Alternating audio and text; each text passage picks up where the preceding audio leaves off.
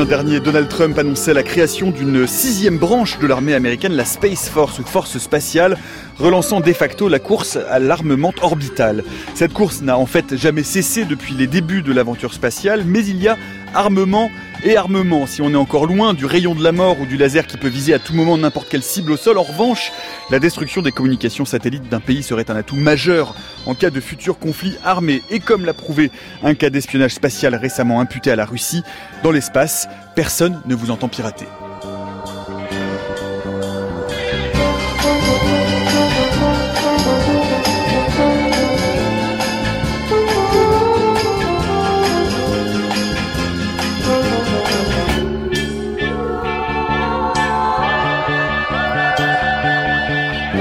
Force, le côté obscur de l'espace, c'est le programme militaire qui est le nôtre pour l'heure qui vient. Bienvenue dans la méthode scientifique.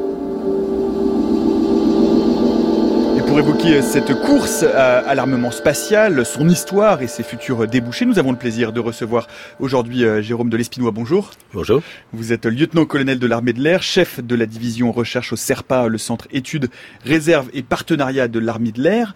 Et bonjour Xavier Pasco. Bonjour. Vous êtes directeur de la Fondation pour la recherche stratégique, auteur de Le nouvel âge de l'espace, de la guerre froide au New Space, c'est aux éditions CNRS. Vous pouvez nous suivre comme chaque jour en direct sur les ondes de France Culture, en différé sur France franceculture.fr en podcast via votre application favorite, mais comme toujours euh, en complément pour euh, venir enrichir un peu ce qui va être dit euh, autour de cette table pendant cette heure via notre fil Twitter où nous publions bien des études, des références, des diagrammes, des images, tout un tas de choses passionnantes.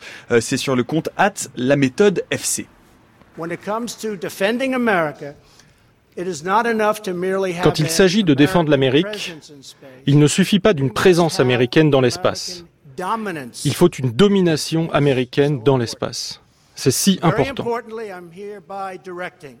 Je suis ici pour demander au département de la Défense et au Pentagone de commencer immédiatement le processus nécessaire afin d'établir une force spatiale qui sera la sixième branche. Voilà, cette sixième branche, bon, depuis le président américain est un peu revenu hein, sur cette histoire de sixième branche, finalement, euh, ce sera sous euh, une, branche de l'US Air Force, mais tout de même, euh, Jérôme de l'Espinois, c'est un peu d'un coup d'accélérateur dans cette course à l'espace, ou c'est juste mettre des mots sur quelque chose qui se passait à bas bruit de toute façon depuis des années?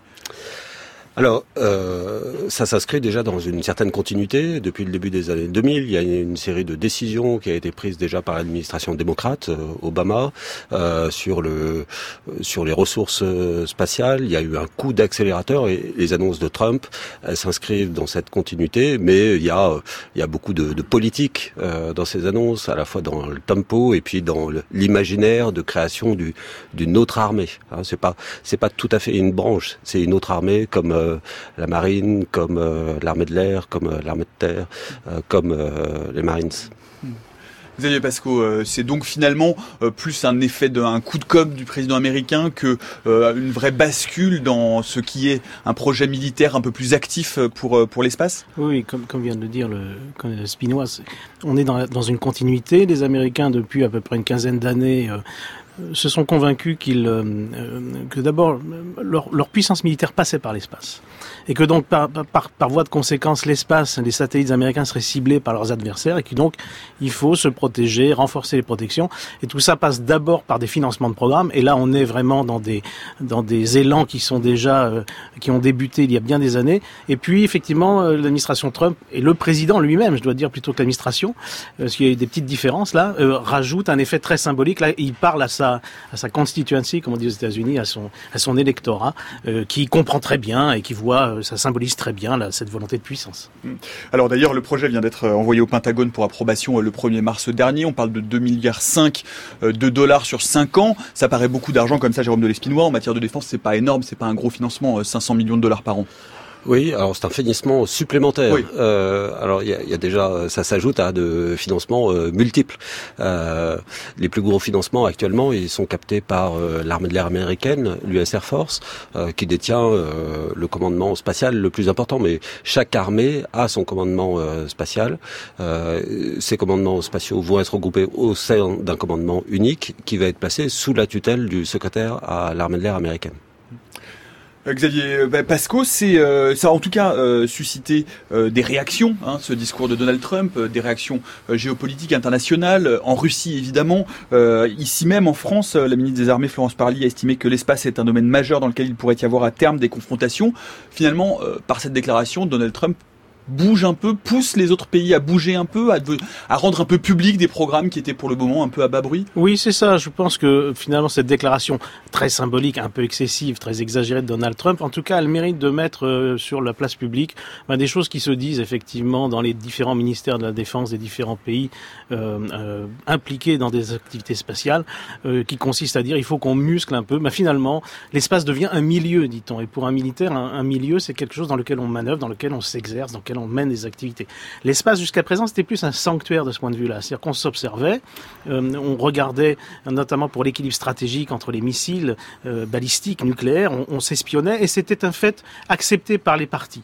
Et désormais, l'espace est devenu quelque chose de différent puisqu'en fait, il apporte des, des services aux troupes qui combattent désormais depuis à peu près une vingtaine d'années. Et donc, évidemment, les militaires considèrent que c'est dans leur dispositif peut-être un talon d'Achille qu'il va falloir protéger, peut-être se battre pour le protéger et un théâtre euh, d'affrontement aussi, puisqu'il y a eu, euh, la ministre de, des Armées justement l'a révélé, c'était à l'automne dernier, euh, une, vraisemblablement une tentative d'espionnage, de piratage d'un satellite franco-italien.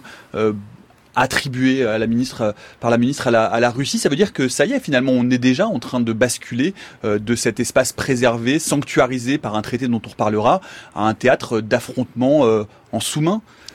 Jérôme de l'Espinois. Ce qui est pas euh, c'est pas nouveau. Enfin, le, les premiers satellites, tout au moins l'exploitation de l'espace, c'est une exploitation militaire. Les premiers satellites, les, les satellites Discoverer qui ont été euh, lancés par euh, en 1960 euh, par les Américains, qui étaient des satellites d'observation, ont été opérés par la CIA. Donc, l'espace a toujours été utilisé à des fins militaires. Il a toujours été militarisé.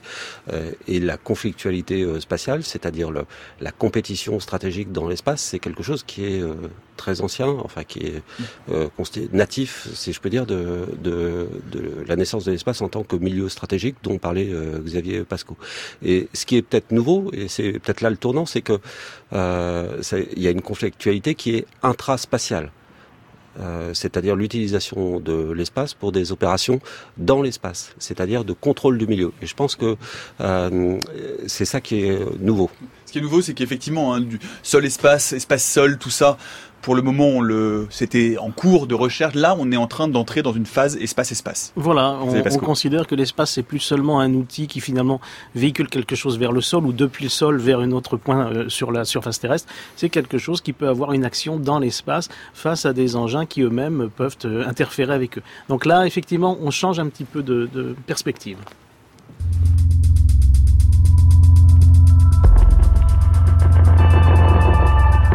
La méthode scientifique, Nicolas Martin. À 16h10 sur France Culture, nous parlons donc de la Space Force, de l'arsenalisation, c'est pas un très joli mot, de la militarisation euh, de l'espace. Nous en parlons avec euh, le lieutenant-colonel Jérôme de l'Espinois et euh, Xavier Pasco. Alors finalement, vous le disiez, hein, Jérôme de l'Espinois, la militarisation de l'espace, c'est c'est presque un pléonasme, c'est constitutif. La course à l'espace, elle est militaire avant tout. Alors vous avez employé deux termes qui sont très différents. C'est ah. militarisation et arsenalisation. On rentre peut-être dans le, le, cœur du sujet. Euh, la militarisation de l'espace est quelque chose qui est très ancien, euh, puisque l'espace est utilisé depuis euh, les origines, depuis euh, les premiers satellites euh, de reconnaissance, qui étaient des satellites espions, hein, il faut employer les, les, les bons termes. donc il y a des moyens militaires qui sont déployés dans l'espace depuis le début, mais l'arsenalisation de l'espace, c'est le déploiement d'armes dans l'espace, et là, euh, on n'y est pas encore.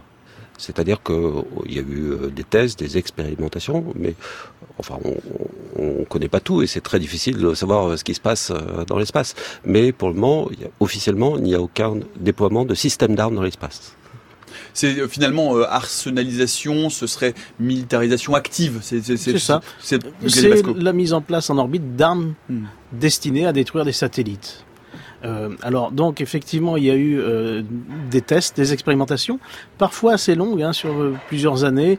On sait que l'Union soviétique a procédé à des tests de destruction de ses propres satellites sur plusieurs années, dans les années 60 puis 70 et puis dans quelques années 76, 82, etc. Ça a conduit à beaucoup d'expérimentations, mais on n'avait pas le sentiment que ça remettait en cause fondamentalement un équilibre stratégique qui finalement conduisait à sanctuariser l'espace, à faire en sorte que bah, finalement ni l'un, ni les uns, ni les autres n'avaient intérêt à ce que ça dégénère, parce que euh, on en parlera peut-être tout à l'heure. Euh, aussi également, euh, le milieu spatial est un milieu très particulier. Si vous créez des débris, finalement tout le monde eh bien en, va en pâtir, hein, parce que bien les débris c'est quelque chose d'extrêmement destructeur dans l'espace. Donc on n'avait pas trop intérêt. Et puis surtout, on avait besoin que la dissuasion fonctionne. Donc pour que ça fonctionne, eh bien on avait des satellites, les satellites espions. On parlait Jean de Espinois. Et ces satellites espions d'ailleurs, on a on a annoncé officiellement leur existence seulement en 93. Tout le monde savait que ça existait. Mais on appelait ça différemment. On appelait ça des moyens techniques nationaux. Dans les traités, c'était plus élégant et puis c'était moins, voilà, moins explicite. En fait, c'était des satellites espions. Et c'était d'une certaine manière une garantie du fonctionnement de la dissuasion. Donc l'espace, c'était finalement quelque chose de positif. S'observer, s'espionner, c'était quelque chose de positif. Là, on entre dans une, ère un petit peu différente où là, on se sert de l'espace pour mener des actions strictement militaires au sol, donc des actions létales. Et donc l'adversaire en face va dire, bah, si je, je touche ce point-là, peut-être je vais mettre à mal le dispositif offensif adverse. Et là, effectivement, on change l'espace, on, on, change un petit peu de, de, de, de paradigme. Oui. Parce que parce que euh, il y, a, y, a, ce traité de l'espace tout de même qui a été signé en 67, que la France signe en 70, Jérôme de l'Espinois. Ce traité, c'était une, une feuille de, de c'était de la monnaie de singe, c'était une feuille de, oh, de papier, non Pas du tout, pas du tout. C'est un traité qui joue un rôle majeur. Hein. C'est le seul traité euh, sur l'espace. Alors il, il a euh, ses limites. Euh... Vous pouvez nous rappeler en quoi il consiste en quelques Alors, mots? Ce traité sur l'espace, c'est euh, c'est l'utilisation euh, pacifique de l'espace. La grande idée, c'est ça. Alors, il, y a, il interdit des choses qui peuvent euh, sembler aujourd'hui un peu farfelues. il interdit de construire des fortifications sur la Lune. il interdit l'utilisation des armes de destruction massive dans l'espace. Mais par exemple, il n'interdit pas l'arsenalisation de l'espace au sens propre. Il n'interdit pas le déploiement d'armes dans, dans l'espace. Mais la base de ce traité, c'est l'utilisation pacifique de l'espace. Et aujourd'hui, heureusement qu'on a ce traité-là, et on peine d'ailleurs à le, à le compléter aujourd'hui. Je suis pas sûr qu'on serait capable de signer un tel, un tel traité. Et ce traité-là, il intervient dans un contexte qui est très particulier. Xavier a, a dit euh, très justement que euh, les satellites espions y participaient à l'équilibre stratégique de la guerre froide.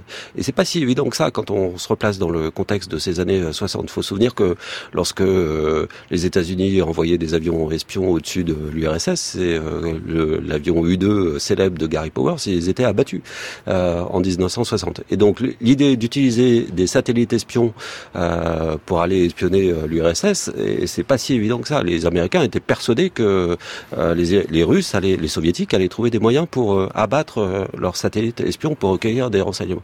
Et c'est pour ça que Xavier disait que la reconnaissance de satellites a été euh, très tardive, parce que dans le traité ABM de 1972, un traité qui consacre l'équilibre stratégique entre l'URSS et les États-Unis, on ne parle pas de satellites espions, on parle de moyens techniques d'acquisition du renseignement.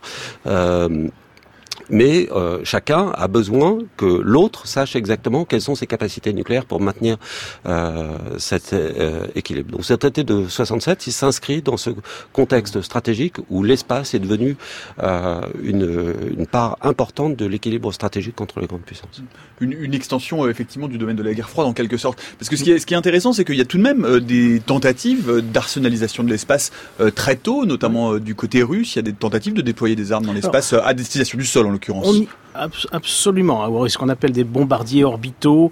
Alors on se rend compte très vite quand même que le plus sûr moyen de menacer un pays, c'est pas tellement de mettre une bombe en orbite et puis de la désorbiter ça c'est très très compliqué. Le plus sûr moyen, c'est quand même de faire un, un, un lanceur, un, un, missile qui va retomber sur le pays. Et donc ça va faciliter, je dirais d'une certaine manière, la signature du traité de 67. D'une certaine manière, le traité de 67, ce qu'on interdit effectivement, comme le dit Jérôme de Espinois, c'est euh, la principale interdiction, c'est le placement d'une arme de destruction, en gros une bombe nucléaire en orbite. Bah, ça, oui, on l'accepte facilement parce qu'en fait, euh, fonctionnellement, ça n'a pas de sens. Donc, euh, c'est facile de, de, signer ce genre de choses et politiquement, c'est assez gratifiant. Euh, effectivement, l'intérêt, c'est de dire que ben, finalement, ce traité va instaurer une sorte de, va permettre d'instaurer une sorte de dialogue et va s'inscrire dans dans cet équilibre stratégique qui existe. Il va y avoir des tentatives effectivement de destruction de satellites, des expérimentations, mais dès les débuts, même les États-Unis vont étudier la manière avec des missiles de pouvoir détruire des satellites. Les, soviétiques vont faire la même chose. Et puis, en fait, on va se rendre compte, et il y a des archives qui sont intéressantes du, côté américain, par exemple, on s'inquiète aux États-Unis, et notamment sous la présidence Ford, euh, que les soviétiques euh, ont quand même euh, mené ces campagnes d'essai, etc. Et on étudie toutes les options, les réponses possibles. Et on voit très bien dans les documents que bien très vite, ils se rendent compte que faire la même chose et se lancer dans ce, ce serait se tirer une balle dans le pied, précisément pour les raisons qui sont que, eh bien, si on commence à rentrer dans cette escalade, tout le monde, de toute façon, va en pâtir. Et ils font le pari que les soviétiques, de toute façon, font le même calcul de leur côté. Donc il y a quand même une espèce d'auto, je dirais, régulation de tout ça, qui fonctionne à cette époque-là mm. relativement bien. J'ai trouvé, euh, je ne savais pas, j'ai appris en préparant cette émission euh, que mais qu'il y avait même une station militaire secrète russe entre 73 et 76 euh, qui a fonctionné, qui a justement euh, été clairement pensée comme étant une arme. Alors ça remonte à longtemps. Euh, c'est von Braun, je crois, qui est le premier à imaginer. Donc le, le savant allemand, le père des, euh, des V1 et des V2 allemands, qui a imaginé une station euh, en orbite qui pourrait larguer des bombes nucléaires sur l'URSS. Donc c'est c'est des choses qui ont été imaginées très tôt. Et puis, comme l'a dit Xavier, il y a l'idée de coopération qui est arrivée. Et un une des plus belles images de cette coopération dans l'espace, qui est quand même l'aspect dominant, on parle ici de la conflictualité spatiale, de la guerre spatiale, etc. Mais c'est quand même un, un, domaine dans lequel il y a une limitation, euh, une auto-limitation, Xavier euh, l'a dit, mais dans lequel prédominent encore aujourd'hui euh, les activités scientifiques et puis de plus en plus les activités économiques. L'espace, c'est avant tout un lieu dans lequel on fait des affaires, si je peux dire. Et euh, l'autre euh, l'autre étape, puisque il faut avancer un peu dans la frise chronologique, il y a évidemment donc ce traité de l'espace signé en 67, et puis euh, il n'y a pas que Donald Trump qui voulait une Space Force 35 ans avant. Le premier discours un peu historique, disons, sur la militarisation de l'espace, c'est celui de, de Ronald Reagan sur la Strategic Defense Initiative. Écoutez. What if free people could live secure in the knowledge que se passerait-il si les personnes libres pouvaient vivre en sachant que leur sécurité ne repose pas sur la menace de représailles immédiates des États-Unis visant à décourager une attaque soviétique. Si nous pouvions intercepter et détruire des missiles balistiques stratégiques avant même qu'ils n'atteignent notre propre sol ou celui de nos alliés. Je sais que c'est une tâche formidable, une tâche technique qui ne peut pas être accomplie avant la fin de ce siècle. J'appelle à la communauté scientifique de notre pays, ceux qui nous ont donné l'arme nucléaire, à utiliser leur immense talent pour préserver l'humanité et la paix mondiale, à nous donner les moyens de rendre ces armes nucléaires impuissantes et obsolètes ce discours euh, de Ronald Reagan, c'est euh, la levée du voile pour le grand public, c'est-à-dire que là maintenant on parle ouvertement de course militaire à l'espace. Alors oui, ce qui est intéressant dans ce discours et dans, dans cette, ce bouclier stratégique, qu'on appelait la guerre des étoiles, l'initiative de défense stratégique, c'est que là on fait une jonction inverse de l'espace et du stratégique. C'est-à-dire que là l'espace va servir dans l'esprit de Ronald Reagan, finalement, à s'affranchir de la dissuasion mutuelle. Parce qu'aux États-Unis, on a quand même beaucoup de mal à vivre euh, dans une situation où finalement la paix est garantie par une menace réciproque. Et ça, c'est pas tout à fait dans l'esprit américain, surtout pas dans celui de Ronald Reagan.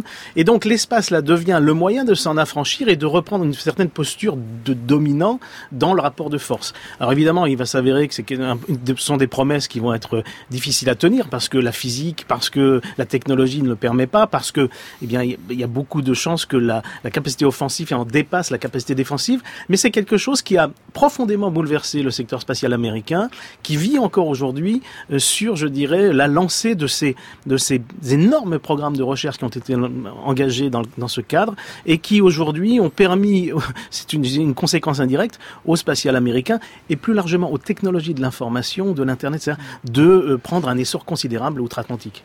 C'est-à-dire que Jérôme de l'Espinois, euh, cette, euh, cette phase qui est lancée par le discours de Reagan, cette stratégique defense initiative, c'est finalement l'espace comme, comme lieu, comme terrain d'interception en fait. Maintenant, il faut pouvoir intercepter avant l'autre grâce à un certain nombre euh, d'appareils, de, dispositifs militaires.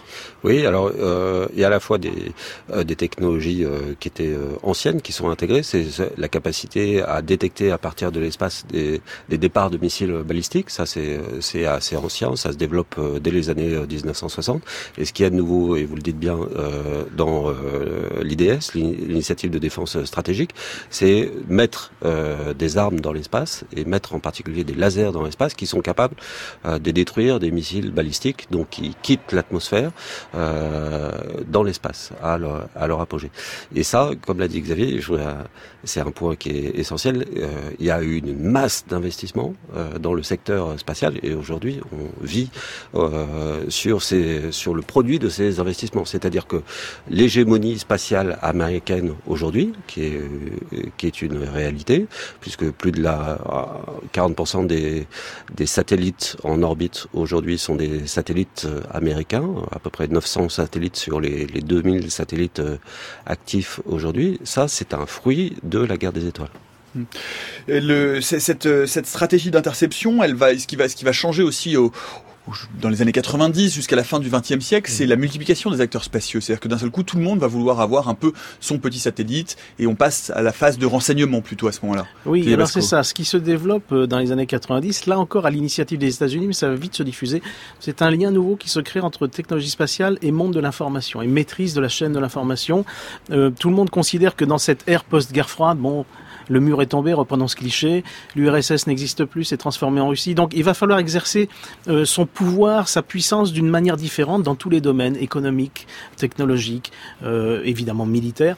Mais tout cela mêle finalement des technologies qui sont jugées stratégiques. Et la technologie spatiale et la technologie informationnelle se marient très bien pour faire, si vous voulez, pour, pour être le vecteur, un vecteur de puissance particulièrement efficace. C'est le pari américain, c'est le pari de l'administration Clinton notamment, qui va effectivement lancer à cette époque, hein, dans les années 90, ce mariage je dirais, aussi bien au plan militaire, c'est ce qu'on appelait la révolution des affaires militaires du côté euh, du Pentagone, mais il faut se rappeler que du côté civil, il y avait un pendant, c'était les autres routes de l'information, cher au vice-président Al Gore, et tout ça a lancé l'Internet en réalité, et tout ça a lancé, eh bien, la capacité à faire se parler des machines et à les rendre de plus en plus intelligentes. À la localisation aussi. Absolument. La technologie GPS, elle est déployée à ces moments. À la, la technologie GPS est déployée à ce moment-là, et puis il y a une autre, une autre euh, dimension qui intervient à ce moment-là, des années 90. C'est le moment où les Américains sont seuls finalement d'une certaine manière en tant que superpuissance, hyperpuissance, et vont commencer à mener des conflits régionaux, à mener, à s'engager dans des opérations militaires. Et la plus, le symbole, comme vous le dites, le symbole le plus évident d'un point de vue spatial, c'est le commencement de l'utilisation du GPS pour des munitions guidées. Et ça, ça va être, ça va symboliser ce retour du lien de l'espace qui était un espace stratégique très lointain à un espace qui s'approche du combattant et du combat. Jérôme de l'Espinois, la France euh, se lance, elle aussi, euh, dans cette aventure militaire spatiale officiellement en 95 avec Helios 1. Alors la France s'est lancée avant. Euh, avant euh, euh, euh, D'abord, euh, elle utilisait des capacités civiles en matière d'observation. C'est toute la lignée des satellites Spot. Et puis en matière de communication, elle avait auparavant lancé les satellites Syracuse. le premier, les premiers satellites militaires sont des satellites de télécommunication. On utilise même des répéteurs militaires sur des satellites de télécommunication civiles. Euh, mais le, la naissance, les premiers projets, moi il y a un projet que j'aime bien, dont on parle pas beaucoup, c'est le projet Samro, euh, je parle régulièrement, est un projet d'observation. Qu'est-ce que c'est euh, Parlez-nous alors un peu de ce projet Samro. Samro, c'est un satellite d'observation qui est conçu dans les, à la fin des années 60, au début des années 1970, et qui a pour but principal de s'inscrire dans cet espace stratégique dont parlait Xavier Pasco, c'est-à-dire d'être au service de la force de dissuasion, de pouvoir repérer, localiser les objectifs euh, de la force de frappe euh, nucléaire française. Et, euh, mais c'est un satellite qui va être, et c'est une des dimensions de l'espace qui, quand Giscard va trouver ce, ce, projet dans les cartons, qui va être internationalisé. Tout au moins, Giscard va proposer de l'internationaliser à la tribune de l'ONU pour contrôler les mesures de désarmement. Et c'est une autre dimension de l'espace, c'est cet aspect international et de l'espace et partage des, des capacités spatiales. Donc euh, Samro, c'est le premier projet de satellite militaire euh, d'observation. Il y a eu les premières réalisations, c'est dans le domaine des télécommunications, et puis il y a eu la, la lignée des satellites euh, Helios, et maintenant... Le premier en 95 donc, et il y a, a jusqu'au jusqu'au début des années 2000, fin, des, fin 2000. Voilà, qui est remplacé aujourd'hui par une composante spatiale d'observation dont on vient lancer le, le, premier satellite en décembre euh, dernier. Mais alors ce programme Helios, parlez-nous en un peu, parce que on est, euh, on est à la fin de la guerre froide, lancé en 95. À quoi il sert et pourquoi est-ce qu'on on, cite souvent Helios comme étant le premier déploiement d'une couverture de renseignements satellites vraiment à objectif stricto sensu militaire? Oui, alors euh, ce renseignement euh, d'origine euh, image spatiale, il est capital pour l'autonomie stratégique du pays. C'est-à-dire que la capacité d'acquérir des images sur les théâtres d'observation, d'acquérir non seulement des, les coordonnées des objectifs de la force de frappe, mais aussi avec le développement des opérations extérieures dont parlait Xavier Pasco, américain, mais aussi français. Les Français participent à la guerre du Golfe, confiés en ex-Yougoslavie, ou d'autres en Afrique ou, ou au Moyen-Orient. Euh, et donc, il faut que la France puisse juger elle-même euh, de la situation et une propre autonomie d'appréciation stratégique de la situation. Et il y a eu quelques affaires euh, fameuses lorsque les Américains ont montré des, des clichés au président Mitterrand lors d'une crise au Tchad en 1986, je crois, et puis pour leur, leur, montrer un dispositif libyen particulier, et puis ensuite ont repris les clichés, les ont pas laissé au, président François Mitterrand. Euh, et donc la, France a été un peu vexée de ce manque de confiance et de et puis de ne pas avoir ses, propres moyens d'appréciation autonome de la situation. Euh, il y a eu des, des épisodes euh, lors de la guerre d'Irak en 2003 et avant en 1998 à, propos de l'Irak également où où il a été utile pour que la France ait une appréciation stratégique libre d'avoir des propres moyens d'observation. Vous avez Pasco sur ce programme Helios effectivement? Oui, alors on a aussi, euh, Elios, ce qu'il faut bien voir, c'est que ça crédibilise aussi... la France se caractérise par le fait qu'elle a une force de dissuasion, qu'elle est un acteur euh, stratégique majeur, et l'espace participe de cette image et peut participer techniquement. On a rappelé euh, la capacité à cibler, hein, hein. mais euh, on a le sentiment que toute puissance nucléaire digne de ce nom, finalement, doit avoir sa propre composante spatiale. Et d'une certaine manière, on peut dire que la dissuasion passe par le spatial de ce point de vue-là. C'est-à-dire que euh, c'est une forme, ça, permet une forme d'affichage. Et là encore, et on rejoint ce qui se passe dans le monde civil, ça donne un statut. Euh, le fait d'avoir des moyens militaires, quels qu'ils soient, autonomes, comme il vient d'être dit, vous donne, vous confère automatiquement un statut différent des autres. Et c'est par exemple toute la, la particularité du statut de la France dans le concert européen aujourd'hui. Alors l'Allemagne a compris ça, l'Allemagne a eu besoin de son autonomie stratégique, euh, d'acquérir une forme d'autonomie stratégique, notamment sur le théâtre est-européen au moment des conflits au Kosovo, etc. Il se trouve que le meilleur moyen de le faire, c'était plutôt du satellite radar que du satellite optique, parce qu'il y a beaucoup de nuages, des choses comme ça. Mais c'est surtout ce que ça véhicule, c'est-à-dire que ça donne à l'Allemagne, en l'occurrence à cette époque-là, euh, bien la possibilité d'expliquer que ils ont, voilà, c'est un signal. Jérôme de l'Espinois. Et euh, pour euh, redonner un exemple dans la lignée de ce que disait euh, Xavier, le, le, Japon a lancé un programme de satellite d'observation en 1998 parce que les États-Unis ne les avaient pas prévenus d'un tir de missiles balistiques nord-coréens. Hein. Et c'est à la suite de, de cet incident diplomatique que les Japonais ont décidé de lancer leur propre programme spatial pour avoir une autonomie stratégique de décision. Et ce qui participe, et pour sur cette question de l'autonomie stratégique, on y reviendra peut-être, euh, je ne sais pas, mais euh, euh, c'est non seulement d'avoir des capacités de, reconnaissance, d'acquisition du renseignement image, mais c'est aussi l'accès à l'espace. On n'en a pas parlé, mais il y a très peu. il y a beaucoup de puissances qui ont des satellites d'observation. Les Émirats, on a vendu des satellites très performants aux Émirats arabes unis, des satellites européens. mais ce qui est le plus important dans cette autonomie stratégique, c'est la capacité de mettre en orbite ces euh, satellites. C'est l'accès à l'espace. C'est l'accès à l'espace. L'accès à l'espace, c'est une autre euh, émission que nous aurons parce que c'est un vaste débat. Euh, nous, on en a parlé déjà régulièrement ici avec Xavier Pasco, mais on voit bien que, effectivement, l'autonomie stratégique de décision, le renseignement, la capacité d'observer, la capacité de téléguider, mais quand on approche du présent, on se rend compte que ça n'est plus suffisant et qu'il faut aussi avoir la capacité de nuire dans l'espace.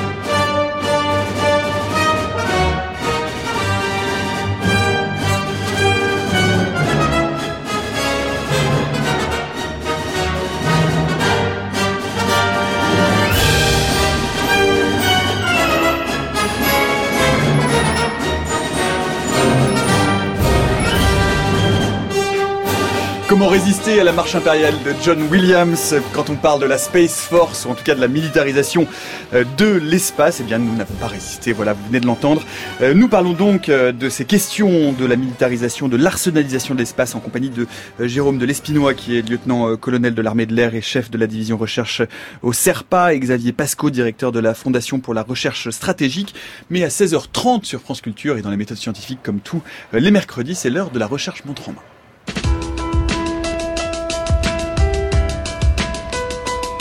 Voilà, tous les mercredis, euh, un doctorant ou une doctorante vient nous présenter euh, ses travaux de recherche. Aujourd'hui, nous avons le plaisir de recevoir Clara Lopata. Bonjour. Bonjour. Vous êtes en troisième année de thèse à l'Institut du droit de l'espace et des télécommunications de l'Université Paris-Sud.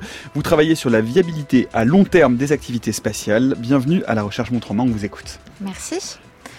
Donc, euh, les activités spatiales sont une part inhérente de nos sociétés modernes, que ce soit au niveau civil avec les télécommunications par satellite, les prévisions météorologiques ou le GPS par exemple, ou au niveau militaire, notamment dans le renseignement stratégique ou le déroulement des opérations. La quantité d'applications des, euh, des technologies spatiales ne cesse d'augmenter et avec elles, on voit une multiplication des acteurs dans l'espace. Si au début de la conquête spatiale, seuls les États utilisaient l'espace, aujourd'hui de plus en plus d'acteurs privés se font une place non négligeable dans le secteur. Ainsi, on a pu observer une croissance rapide du nombre de satellites en orbite et une prolifération inquiétante des débris spatiaux générés par les lancements ou les désintégrations de satellites en fin de vie, ou par des collisions accidentelles ou non. On estime aujourd'hui qu'il y a des millions d'objets en orbite dont seule une infime partie est suivie et surveillée, ce qui peut entraîner des dégâts imprévus et importants. En effet, même un objet de la taille d'une particule de peinture peut avoir des effets désastreux. Par exemple, la navette spatiale américaine a vu ses hublots être remplacés une cinquantaine de fois en raison de dommages causés par une particule de peinture. L'évolution de l'environnement extra-atmosphérique implique la mise en place de règles de bonne conduite pour assurer une meilleure sécurité des activités dans l'espace. Pour cela, plusieurs projets ont vu le jour. Au début des années 2000, la Russie et la Chine ont proposé un projet de traité sur la prévention et le placement d'armes dans l'espace extra-atmosphérique et les menaces ou l'utilisation de la force contre des objets spatiaux, qui avait pour but de renforcer l'article 4 du traité de l'espace qui n'interdit que le déploiement d'armes de destruction massive. Cependant, ce projet a rencontré l'hostilité des pays occidentaux et a finalement été suivi par une étude sur les mesures de transparence et de confiance relatives aux activités spatiales. Par la suite, en 2007, l'Union européenne a développé un code de conduite pour les activités menées dans l'espace extra-atmosphérique afin de renforcer la sécurité des activités spatiales, mais celui-ci n'a pas non plus abouti. Depuis 2010, le Comité des utilisations pacifiques de l'espace extra-atmosphérique au sein des Nations Unies a mis en place un groupe de travail sur la viabilité à long terme des activités spatiales qui avait pour objectif de produire des lignes directrices. Donc les lignes directrices sont des standards de bonne conduite qui ne sont pas contraignantes pour les États. Ceux-ci les appliquent sur la base du volontariat. Le comité des Nations Unies agit sur la base du consensus, ce qui lui permet d'avoir un poids plus fort qu'une simple résolution euh, adoptée aux deux tiers. Mais euh, en effet, depuis 1979, donc depuis l'accord sur la Lune, plus aucun traité n'a vu euh, le jour sur l'espace et la soft law est privilégiée. Donc, la viabilité se définit comme la capacité de continuer à mener des activités spatiales indéfiniment dans l'avenir, d'une manière qui permette d'atteindre les objectifs d'un accès équitable aux avantages de l'exploration et de l'utilisation de l'espace à des fins pacifiques, en vue de répondre aux besoins des générations actuelles tout en préservant l'environnement spatial pour les générations futures.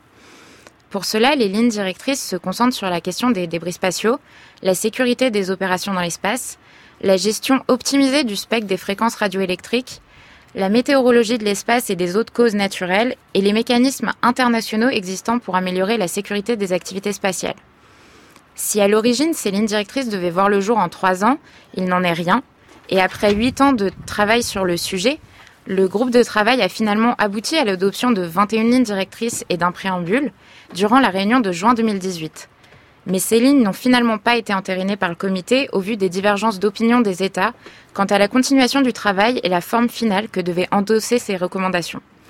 Ainsi, la question est toujours à l'ordre du jour, mais aucun texte officiel n'a été adopté. Et le sujet de ma thèse est d'étudier en fait les mécanismes de production des normes au sein des Nations Unies quant à la viabilité et le contenu des lignes directrices en cours. Merci beaucoup euh, Clara Lopata. Oui, euh, une réaction peut-être Xavier Pasco je crois que cette thèse touche à un sujet extrêmement brûlant. Euh, effectivement, comme il vient d'être brillamment rappelé, euh, des, projets de régulation du milieu spatial sont en compétition avec évidemment des arrière-pensées politiques, des arrière-pensées de toute nature on est vraiment aujourd'hui sur ces sujets eh bien au cœur de la confrontation des grandes puissances et donc effectivement aujourd'hui voir comment on peut assurer la sécurité collective parce que c'est ça l'enjeu, c'est quelque chose de majeur. Jean de l'Espinois. Alors effectivement, je pense qu'elle pose très bien, Clara pose très bien l'enjeu de l'espace en tant que bien commun, en tant qu'espace commun. Et là, c'est une conception très européenne, ça. C'est une conception. Si vous me permettez. Euh, française même. Ça dépend. Euh, après ça, il y a l'utilisation de ces biens communs, de ces espaces communs. Euh, le bien commun, c'est quelque chose, c'est une définition euh, économique, si je peux dire. Les, euh, et donc, le, il y a plusieurs conceptions euh, qui s'affrontent. Effectivement, elles ont bien été résumées par un, un ouvrage qui est assez ancien d'un biologiste qui s'appelle Garrett Harding, The Tragedy of Common, qui a été publié en 1968 et qui décrivait que ces biens communs, s'ils étaient euh, si on les laissait comme ça, sans exploiter sans règle par divers particuliers, ils, euh, il s'appauvrissait. Et donc il fallait euh, réguler l'utilisation des biens communs avec plusieurs modèles, trois modèles principaux. Un modèle où ils étaient appropriés par l'État, euh, et puis un modèle où euh, ce sont les sociétés privées qui géraient ces biens communs. Et aujourd'hui, l'idée des États-Unis, c'est sans doute de réguler ces biens communs en en donnant la gestion à des sociétés privées. Parce que derrière cette l'augmentation de... Vous parlez de SpaceX hein, notamment, qui est prêt à collaborer avec il y a SpaceX, mais derrière cette idée de, euh, euh, de force spatiale, d'augmentation de la conflictualité, il y a des enjeux économiques qui sont euh, énormes. Xavier l'a dit, l'espace c'est le lieu où qui est lié à la société de l'information, à la numérisation de la société, de la société, de nos sociétés, et donc toutes ces données numériques, elles passent par l'espace. Et s'approprier ces données, ou tout au moins pouvoir les gérer, contrôler l'approvisionnement, les flux de ces euh, données numériques, c'est un enjeu euh, énorme. D'ailleurs, le PDG Airbus aimerait bien hein, que l'Europe euh, se calque sur le modèle américain qui soit associé justement à ce déploiement. Mais on y reviendra tout à l'heure. J'aimerais qu'on parle maintenant euh, du présent, de l'état actuel euh, des choses et de cette euh, de cette arsenalisation euh, de l'espace et notamment des capacités d'observation et de renseignement. Bonjour Tom Mnansok. Bonjour Nicolas, bonjour à tous. Vous êtes rendu à l'ONERA, l'Office national d'études et de recherche spatiale, pour comprendre comment les radars parviennent aujourd'hui à repérer des satellites espions. Oui, j'ai d'abord rencontré Florent Muller, responsable du programme militaire Grave. Il m'a expliqué comment fonctionne ce radar. Son réseau d'antennes émet une onde électromagnétique pour repérer les satellites étrangers qui auraient le malheur d'espionner le sol français, un outil clé du renseignement. Puis sur le toit d'un bâtiment de l'ONERA, j'ai rencontré Stéphane Saillant, chef du projet Abyss. Il m'a présenté le récepteur de cet autre radar, démonstrateur européen, qui sonde les débris dans l'espace, ce qui permet aux fusées comme aux satellites d'éviter de croiser leur route.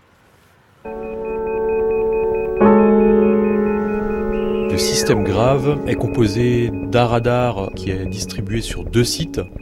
Un site d'émission qui se trouve euh, près de Dijon et un site de réception qui se trouve sur le plateau d'Albion à quelques centaines de kilomètres plus au sud.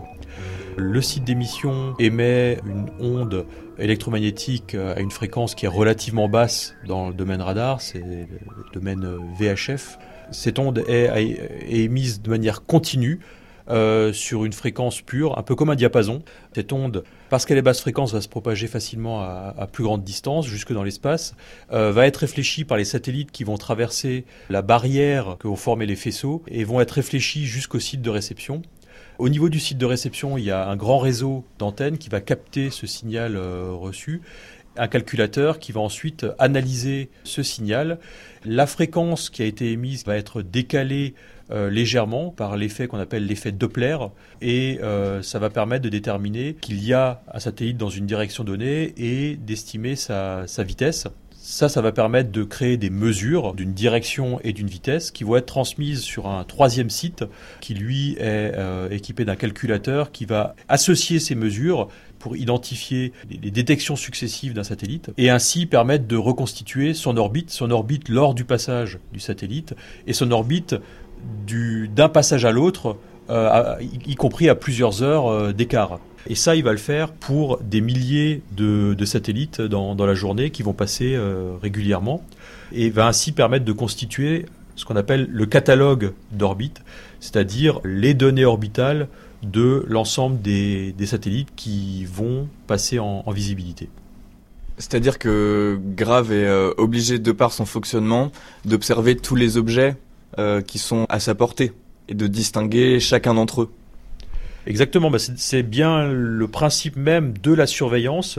Il a un, champ d'observation très très large qui va justement lui permettre de détecter l'ensemble des satellites qui vont croiser ce champ de vue qui va d'un horizon à l'autre et d'assurer du coup une euh, revisite suffisante, c'est-à-dire une réobservation régulière des satellites qui sont indispensables à la création et au maintien du catalogue. Qu'est-ce qui se passe quand on a un objet qui appartient pas au catalogue qui est déjà constitué?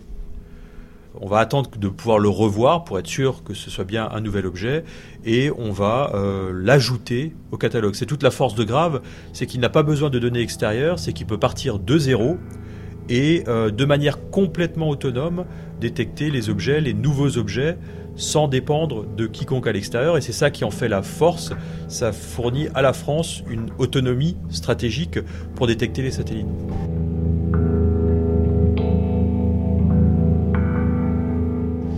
Alors là, actuellement, nous sommes dans le laboratoire en fait qui contient les équipements de réception donc du radar Abyss.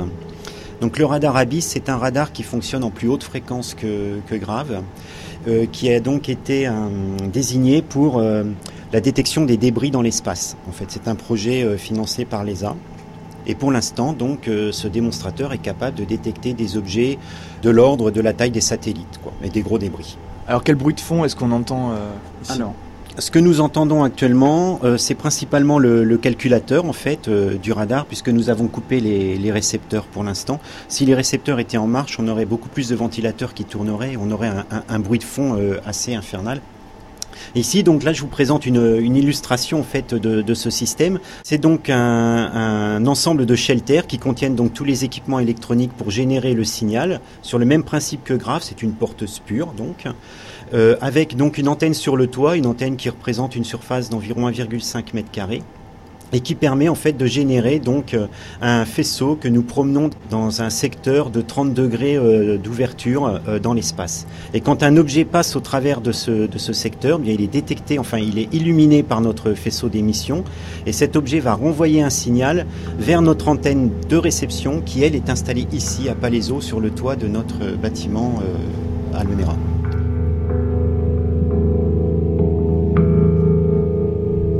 Alors maintenant, nous sommes sur le toit du bâtiment et nous avons devant nous en fait euh, l'antenne de réception qui est orientée donc euh, plein sud. Donc notre antenne d'émission qui elle est à 80 km d'ici en Normandie est elle aussi orientée plein sud.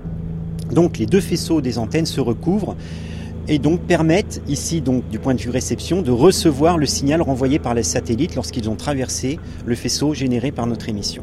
Donc là actuellement notre antenne est couchée. Euh, nous avons donc des détecteurs en fait qui permettent de la rabattre en cas de, vent fort hein, pour éviter donc des, accidents. Et je vais donc vous lever l'antenne en fait actuellement pour vous l'orienter donc euh, direction sud avec un angle d'élévation de l'ordre de la trentaine de degrés.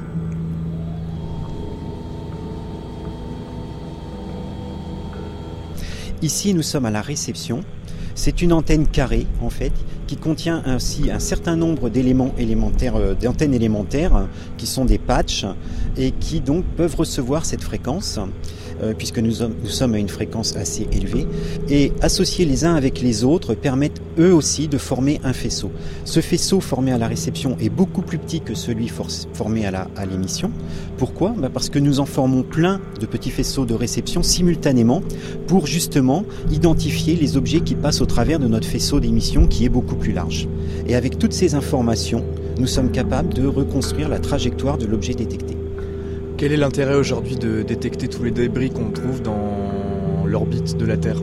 C'est donc d'avoir un catalogue en fait de tous ces objets, y compris des plus petits, pour maîtriser la trajectoire de nos satellites dans l'espace et éventuellement euh, éviter des collisions qui pourraient être euh, létales en fait pour nos satellites, puisque un panneau solaire perforé par même un tout petit objet, ne serait-ce qu'une écaille de peinture, euh, peut devenir inutilisable suite à cette collision.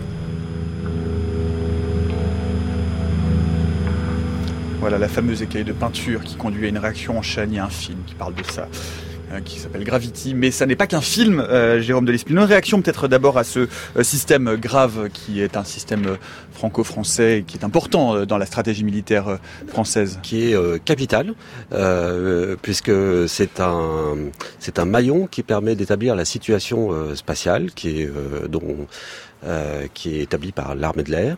Et cette situation spatiale, elle, a une importance nouvelle du fait du développement de la conflictualité intraspatiale dont parlait Xavier Pasco, c'est-à-dire qu'il faut pouvoir euh, non seulement repérer euh, les satellites, euh, connaître leur altitude, connaître leurs paramètres orbitaux, mais il faut savoir aussi quelles sont leurs capacités, être capable de déterminer si ils changent d'orbite, s'ils se rapprochent d'autres satellites, de nos satellites, pour les espionner, pour les brouiller, pour les détruire, et, et, savoir donc où sont nos propres satellites, où sont les satellites des autres, pour pouvoir savoir ce qui se passe réellement dans l'espace, parce que l'espace c'est un milieu qui est euh, immense. Hein, Gravity, vous avez cité Gravity, on le voit bien dans Gravity, c'est un milieu qui est immense. Donc on sait, on sait très peu ce qui se passe. Aujourd'hui, si on perd un satellite, euh, on ne sait pas exactement ce qui s'est passé. On ne sait pas si euh, euh s'il y a eu une collision avec un débris. On ne sait pas si c'est une action euh, malveillante. S'il a été détruit. Si ce sont des petits martiens qui sont venus le capturer. en, ordre croissant de probabilité, c'est ça, décroissant plutôt. Alors. donc on ne sait pas, on sait pas exactement. Et, et aujourd'hui, donc on, on, a besoin de savoir. C'est la première, la première étape. Xavier, parce que ce qui est intéressant, c'est que évidemment cette conflictualité intraspatiale, elle a ses particularités. On ne fait pas la guerre dans l'espace comme on fait la guerre sur mer, sur terre, dans les airs. C'est encore autre chose, comme vient de le dire euh, Jérôme de l'Espinois. Oui, c'est-à-dire que bon, l'espace, euh, et notamment avec la Space Force, l'idée qui a été véhiculée euh, presque immédiatement après que le président Trump ait annoncé cet objectif, bah, c'était qu'on enverrait peut-être des soldats dans l'espace. Alors évidemment, il ne s'agit pas de ça. Hein. L'espace, c'est d'abord des gens qui sont au sol derrière des ordinateurs et qui, euh, comme le disait Jean de Espinois, prennent vraiment soin de savoir ce qui se passe le mieux possible, prennent soin aussi de, de garder les satellites en vie. Ça, c'est très important. Il y a deux types finalement d'intervenants sur un satellite. Il y a celui qui qui, garde ce qu'on appelle les liaisons de service, c'est-à-dire qui garde en fait le satellite, euh, le fait que le satellite soit fonctionne, et puis il y a les gens qui s'occupent des données que le satellite transmet. C'est essentiellement ça. Et donc effectivement, euh, euh, aujourd'hui, les objets qui sont dans l'espace sont susceptibles d'être affectés par tout un tas de phénomènes, alors qu'ils peuvent être des phénomènes naturels. Une éruption solaire peut causer des pannes sur un ou plusieurs satellites. Il faut comprendre si cette, cette panne provient effectivement de ce de, de cet événement naturel, ou si au contraire, par exemple, quelqu'un s'est caché un peu à l'événement pour peut-être envoyer un petit un petit flux d'énergie. Tout ça, ça reste encore un tout petit peu de la science-fiction, mais on voit bien que ces choses-là euh, commencent à être pensées, commencent et donc inquiètent. Ce qui est intéressant, c'est que dans tout ce qu'on entend hein, depuis euh, les, travaux de Clara Lopata jusqu'au reportage sur Grave, c'est que euh, on pourrait se dire c'est simple finalement détruire des satellites dans l'espace, poum, on envoie un missile, ça explose. On n'en parle plus. C'est ce qu'a fait la Chine en 2007. Le problème, c'est que ça aujourd'hui, tout le monde s'accorde à dire que ça n'est plus possible. On ne détruit plus les satellites dans l'espace parce que ça crée des débris et que les débris, bien l'effet gravity dont on parlait, ça a un nom Hein, ça s'appelle le syndrome Kessler, et c'est cette réaction en chaîne qui conduirait vraiment à une sorte de cataclysme euh, orbital, c'est un schéma auquel tout le monde et toutes euh, les armées internationales font attention. de oui, vous parlez du syndrome Kessler, qui effectivement euh, qui a été théorisé par deux scientifiques de la NASA en 1978, donc c'est quelque chose qui est qui est pas nouveau. Et ces deux scientifiques de la NASA avaient calculé que avec quelques destructions ciblées de gros satellites, on était capable de produire des, des gros débris qui ensuite aller produire, heurtant d'autres satellites, d'autres débris, puis des petits débris pour finir, euh, interdire, tout détruire mm. et interdire euh, complètement euh, les orbites basses. Hein, parce que là encore, on parle que ça soit pour Grave, par exemple, pour l'établissement de la situation spatiale à partir de moyens radars, on parle des orbites basses et encore plus difficile de ce qui en dessous savoir de 400 km. en dessous aux alentours de 400 km. c'est encore plus difficile de savoir ce qui se passe aux orbites géostationnaires, c'est-à-dire à 36 000 km d'altitude où là les, moyens radars sont insuffisants et on, utilise des moyens euh, optiques. Donc en ce qui concerne ces orbites euh, basses, il y a euh, y a déjà énormément de débris et des débris supplémentaires et ben, mettent en cause la sécurité de tous les moyens spatiaux qui circulent. Et d'ailleurs, on en reparlera dans le journal des sciences de vendredi. Hein. Il y a des stratégies comme un de, nettoyage, de dépollution qui sont mises en, en, œuvre pour pouvoir retirer, essayer de récupérer une partie de ces débris qui sont effectivement très dangereux pour la sécurité spatiale, Xavier Pasco Alors là encore, sur ce sujet précis que vous abordez, euh, immédiatement ça pose un problème politique parce que effectivement, des agences spatiales, notamment l'agence spatiale européenne, s'est fait un peu le champion de ces techniques, qu'on appelle les techniques de, euh, débris removal, enfin en anglais, donc de, de, retrait de débris. Et ça implique quoi? Ça implique qu'un système spatial aille vers ce débris ou vers un, un objet, et puis le capture, le harponne, lui jette un filet, etc. Évidemment, dès que vous faites ça, vous faites potentiellement une arme spatiale. Et donc, euh, on passe tout de suite du débat scientifique et technologique au débat politique. Donc tout ça avance très lentement et c'est assez compliqué. Qu'est-ce qui s'est passé en 2017 On sait cette histoire euh, de piratage du, d'Athéna Fidus aujourd'hui, c'est euh, un acte de piratage délibéré. On est au courant de ce qui s'est passé ou c'est encore un peu obscur, Jérôme de l'Espinois? Or, ce sont des choses qui sont euh, d'abord très pas pas publiques. Et euh, ensuite on sait, on a pu observer, et c'est ce que le ministre a dit à Toulouse, que un satellite euh, d'origine russe s'était approché euh, d'un satellite Athena Filius euh, franco-italien. Et pour y faire on ne sait pas trop quoi mais bon c'est pas la première il marchait moins bien avant qu'avant. Il, après, il marchait moins bien après qu'avant. c'est pas la première fois non plus que ça est arrivé. Donc ça ça correspond également à un moment politique hein, des satellites qui se déplacent en orbite géostationnaire. Il y a eu déjà différents épisodes avec des satellites de différentes euh, nationalité. Et donc c'est quelque chose que nous, euh, Français, on a euh, découvert assez récemment parce que auparavant on n'avait pas les moyens d'observer ces orbites géostationnaires. Il fallait des, des optiques très puissantes et c'est grâce au CNES et aux moyens optiques du CNES que qu'aujourd'hui on peut avoir une meilleure connaissance de la situation spatiale autour de nos satellites militaires en orbite géostationnaire. D'un point de vue technologique, il y a d'autres solutions. Hein. Il y a la solution évidemment euh, espace-espace, euh, celle que nous sommes en train d'évoquer. Les Russes ont déployé fin 2018 des canons laser Peresvet. Euh, le but de ces canons laser, c'est pas de détruire, mais c'est d'aveugler, de gêner les satellites, finalement, de les rendre, de les incapaciter, quoi. C'est toujours pareil, si vous voulez. On fait avec du rayonnement laser, on fait d'abord de la de la situation de satellite. Ça permet de savoir très précisément ce qu'on appelle du ranging en anglais, très précisément quelle est la trajectoire d'un satellite, et ça peut être utilisé de manière tout à fait euh, anodine et je dirais euh, euh, à la limite pour constituer un catalogue plus précis, pour empêcher les collisions, etc. Ça se fait tous les jours. Les principaux pays disposent des Après, la manière d'utiliser ces lasers et puis évidemment le type de laser, bien sûr. Et ça, ça la question n'est plus très très claire à ce moment-là. C'est en général effectivement pas public. Eh bien, on, on a toujours ce sentiment qu'on est à la marge finalement, qu'on est à la marge d'une utilisation pacifique ou non pacifique. Aujourd'hui, les tirs laser qui sont effectués depuis les principaux pays, c'est pour faire d'abord de l'évaluation de situation. Donc, on a des données radar de grave, par exemple, et on peut vouloir confirmer ces données radar avec un, instrument un peu plus précis qui est un laser. Le lidar. Un lidar, par exemple, un lidar, mm. euh, on peut on peut avoir ce genre de choses, qui peuvent se faire depuis les Alpes de Provence, etc.